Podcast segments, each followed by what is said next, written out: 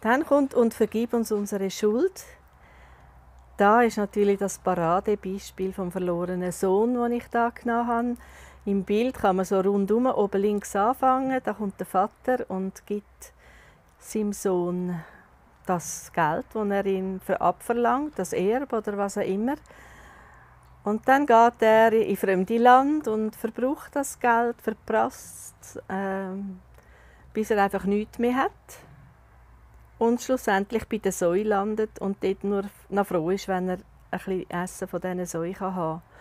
Und dort erinnert er sich dann an seinen Vater und denkt, beim Vater hätte ich selbst als Knecht noch besser und geht dann zurück.